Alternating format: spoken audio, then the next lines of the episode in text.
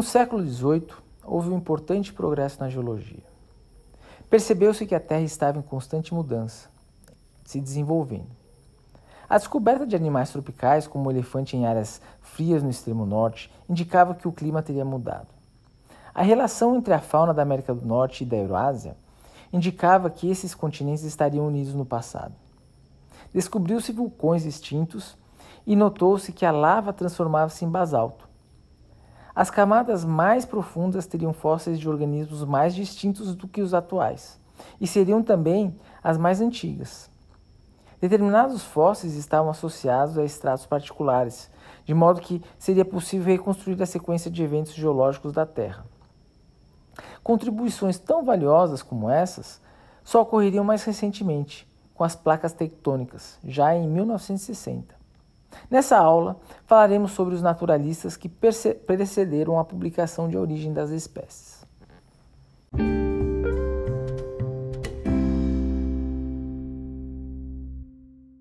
Erasmus Darwin, avô de Charles Darwin, era médico e deísta. Escreveu o livro Zoonomia, ou Lei da Vida Orgânica, onde colocou que os organismos descendem de uma ou poucas formas por meios naturais, levantando questões importantes como os caminhos percorridos e as causas dessas mudanças.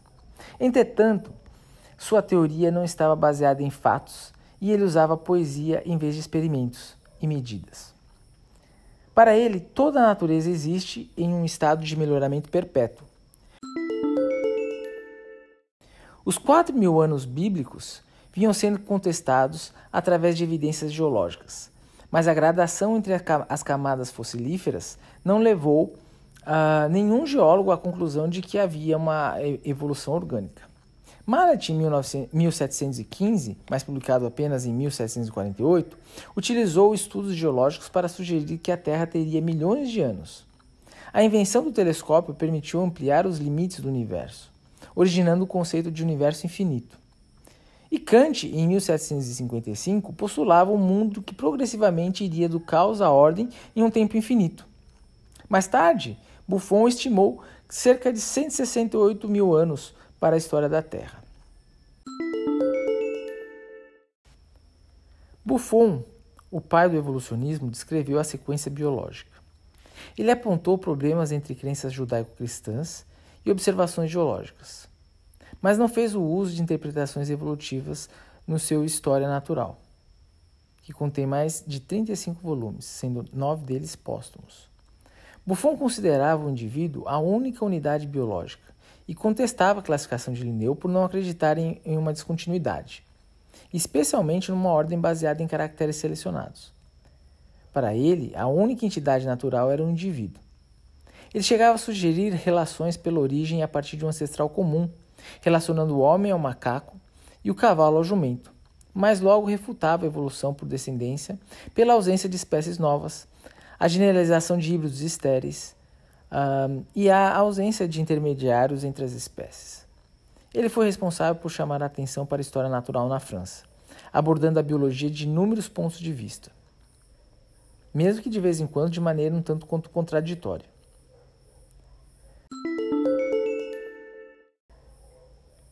Linneu, por sua vez, ressaltava a presença de descontinuidades, acreditando na criação de espécies novas através de hibridações, e na presença das mesmas espécies em locais com ambientes semelhantes. Essa última crença, no entanto, não se aplicava aos mamíferos. Buffon notou que em locais distintos era possível encontrar espécies diferentes, mas parecidas. Ele demonstrou que o velho e o novo mundo possuíam faunas particulares, apesar da presença de ambientes ecologicamente semelhantes. Esse padrão bio biogeográfico foi denominado por Humboldt de Lei de Buffon. No Novo Mundo, os animais eram de modo geral menores e mais fracos, assim como seus habitantes indígenas menos sofisticados em relação aos europeus. Buffon também postulou então uma ligação passada entre a África e a América do Sul, evidenciada também pelo formato desses continentes. Para ele, os animais teriam surgido nos polos, mais frios, e então migrado para os trópicos quando esses estivessem resfriados. uma teoria bem distinta da bíblica que assumia uma dispersão a partir de uma região montanhosa nos trópicos. Os animais originados no Velho Mundo teriam partido para o Novo Mundo, se degenerado após a segregação dos continentes. Esse tipo de mecanismo de isolamento geográfico foi sugerido também por Diderot, para explicar a fauna das ilhas distantes do Pacífico. Pallas, algumas décadas depois de Buffon, revelou que formas mais distintas eram conectadas por uma cadeia de intermediários. Ainda no final do século XVIII, o zoólogo Zimmermann, baseado na distribuição, já postulava mudanças na superfície da Terra. Afonso de Candolle, filho de Auguste de Candolle, renomado botânico suíço, em 1835 acreditava em várias criações independentes para explicar a presença de espécies distintas em cada região. Em 1855, ele ofereceu explicações históricas, principalmente relacionadas com as condições climáticas, para explicar a distribuição geográfica das espécies. Mesmo que de forma obscura, depois de a origem das espécies, ele acabou utilizando uma sucessão de formas a partir de uma forma ancestral para explicar essa varia essas variações espaciais. No século XX, essas teorias ah, re eh, res resultariam na, na teoria de deriva continental, mas apenas em 1960 elas ganharam ampla aceitação com a teoria de placas tectônicas, ou melhor, das tectônicas de placa. O criacionismo, a partir de um Deus benevolente e sábio, passou a contra contrastar com as descobertas biológicas de animais distintos e órgãos vestigiais, abrindo espaço para o lamarquismo. Desde Leibniz e sua temporalização da escala Nature em 1694 até Lamarck em 1800, foi um longo tempo. Lamarck foi influenciado por Newton e sua busca de princípios universais, e por Leibniz e seu universo harmonioso, marcado pela continuidade entre os seres. Ele explicou a gradação de complexidade e a enorme diversidade de seres vivos pela formação filética de espécies, ou seja, uma transformação lenta e gradual, quase imperceptível entre as gerações. Evidências podiam ser obtidas através de fósseis de moluscos marinhos. Ele mostrava é, sua convicção com veemência. Vejam só. Eu não estou submetendo uma opinião, mas anunciando um fato. Estou indicando um padrão para as coisas que qualquer um pode verificar através da observação. Essa é um, um, uma citação dele. Cuvier, por outro lado, demonstrava através de uma minuciosa anatomia comparada a descontinuidade entre mamíferos. Ele acreditava na rigidez das espécies de modo que variações poderiam existir, mas jamais confundir um bom observador. Os organismos deveriam ser estudados como um todo, e não apenas suas partes. As partes dos organismos estariam correlacionadas, e a incompatibilidade entre órgãos explicava as lacunas entre os quatro grupos de animais que ele reconhecia como não relacionados. Como não havia gradação entre as espécies antigas e as atuais, e animais antigos encontrados embalsamados em templos egípcios, como ibis, eram iguais aos atuais, ele defendia espécies imutáveis, desde sua criação divina. O que existiria era um processo de revolução contínua da vida, com extinções em massas seguidas de reposições. Esse princípio de revolução biológica foi denominado catastrofismo em contraposição ao transformismo. O grande sucesso e enorme influência de Cuvier foi graças à sua abordagem empírica, oferecendo significado funcional para as estruturas morfológicas. A existência de fósseis de animais desconhecidos era indicação de extinções. O dilúvio era a explicação mais comum para os fósseis, mas explicar extinções de animais aquáticos era um problema. A evolução ou seja, a transformação de uma espécie em outra, seria então uma boa explicação. As espécies estariam em harmonia com o ambiente, de modo que mudanças no ambiente levariam a mudanças nos organismos. Espécies que não se modificavam desapareciam. Como essas mudanças são graduais e lentas, a Terra seria muito antiga. Lamarck negava a transição entre reinos inanimados e seres vivos, mas acreditava na geração espontânea, seguida de aquisição de características. Em vez de um sistema linear, ele imaginava um sistema ramificado. fruto de processos adaptativos em direção à perfeição. Haveria uma, um potencial inato para um aumento progressivo de complexidade e capacidade de se adequar ao ambiente. Os intermediários estariam em lugares remotos ou em um passado ainda desconhecido. Lamarck foi então o primeiro evolucionista. Para ele, o mecanismo evolutivo estaria baseado no princípio de uso e desuso e de herança de características adquiridas. Variações no ambiente induzem mudanças nas necessidades, hábitos e modos de vida dos seres vivos. Essas mudanças dão origem a modificações ou desenvolvimento nos órgãos e na forma de suas partes. Um organismo teria a capacidade de se adaptar ao ambiente durante seu tempo de vida, e essa adaptação influenciaria sua prole, levando a características sucessivamente mais complexas. Essas suposições tinham sua origem na pangênese, meio pelo qual as características seriam transferidas para a prole. Tanto o lamarckismo como o darwinismo são adaptacionistas. Mas enquanto para Lamarck adaptações eram mudanças necessárias aos organismos, aos organismos induzidas pelo ambiente em uma concepção progressista, para os mais complexos, para Darwin não. Ela era resultado de seleção natural, de variações que surgiram ao acaso nas populações de uma espécie. Lamarck não era teísta. Ele não acreditava na interferência divina orientando a evolução para um objetivo determinado. Ele também não acreditava que o ambiente modificava as espécies ou que as espécies se modificavam por vontade própria mas que o ambiente induzia modificações fisiológicas que levariam a modificações morfológicas. Apesar de lembrado pela sua ideia equivocada, Lamarck introduziu o conceito de evolução e adaptação e defendeu uma idade antiga para a Terra. O mecanismo proposto por, Dar, por Lamarck é até hoje o único mecanismo alternativo à seleção natural. E ao contrário do que costumava pensar, apesar de raro, ele pode eventualmente acontecer. Lamarck, apesar de famoso na Alemanha, foi ignorado na França. Cuvier, paleontólogo e fundador da anatomia, ah, da anatomia comparada, ah, dominou a escola francesa. Ele indicou a particularidade faunística de cada extrato fossilífero e notou que os mais profundos possuíam fósseis de animais mais distintos em relação aos contemporâneos. A extinção foi de, é, de, demonstrada pela existência de fósseis de elefantes desconhecidos que não poderiam estar escondidos em nenhum lugar no planeta. As espécies eram definidas por, compartilhar, por compartilharem parentesco é, e assim pelas semelhanças.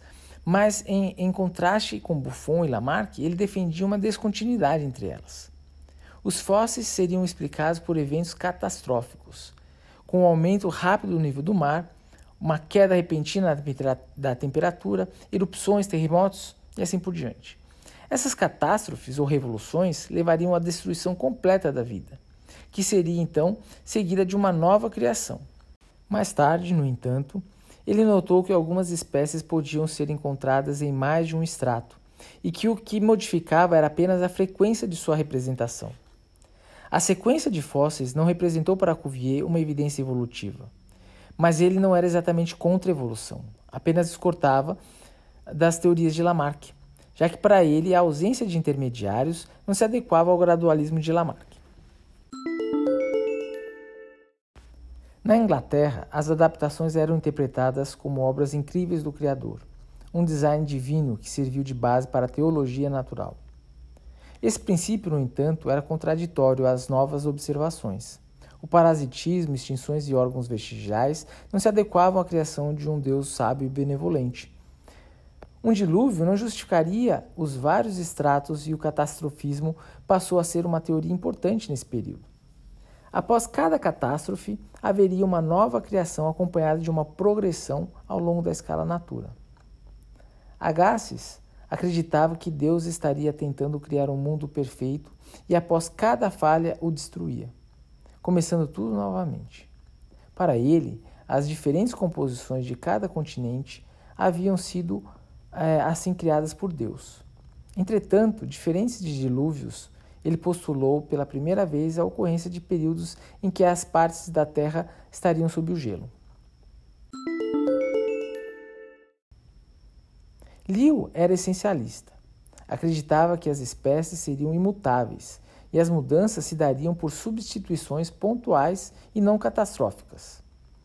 Foi influenciado pelo botânico suíço Afonso de Candolle, chamando a atenção para endemismos e disjunções, e que trouxe expressões influentes como meios de reprodução e nutrição eficazes e luta perpétua pela sobrevivência, em determinadas condições. Na sua, na sua obra Princípio de Geologia, ele defende o uniformitarismo, abarcando vários princípios, como naturalismo, com múltiplas criações divinas, porém sem interferências posteriores, o realismo, mesmo princípio, é, os princípios hoje atuariam no passado, o gradualismo, as mudanças seriam lentas e graduais, o direcionalismo, modelo eterno e mudanças direcionadas.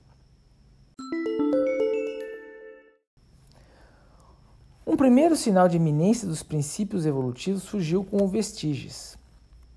Publicado de maneira anônima, devido ao seu conteúdo herético, ele era pouco embasado, mas foi um sucesso de vendas e popularizou o conceito de evolução. Em 10 anos, vendeu 24 mil cópias, mais de duas vezes a venda de origem das espécies. Ele defendia uma evolução gradual e hierárquica em direção à complexidade, sustentada pela sucessão fossilífera e pelos paralelos com a embriologia. Esse livro surgiu, no entanto, onde todos eram anti-evolucionistas na Inglaterra. Na Alemanha, Meckel via a evolução como um processo natural, mas, de modo geral, ela estava dominada por conceitos essencialistas associados às ideias de Cuvier. O geólogo inglês Liu também explicou os processos geológicos como naturais, sem intervenção divina. Entre 1830 e 1840, já existiam evidências suficientes que refutavam o conceito de espécie fixa como persistências de, de espécies entre eras geológicas que contradiziam o catastrofismo e descobertas de híbridos férteis, por exemplo.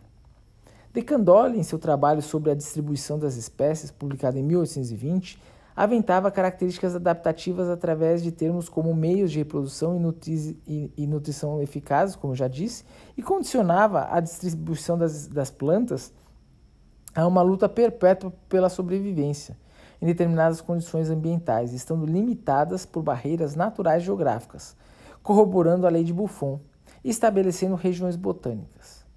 Ele estabeleceu também conceitos como de endemismo e disjunção e distribuição disjunta, iniciando o que mais tarde foi denominado biogeografia de vicariância.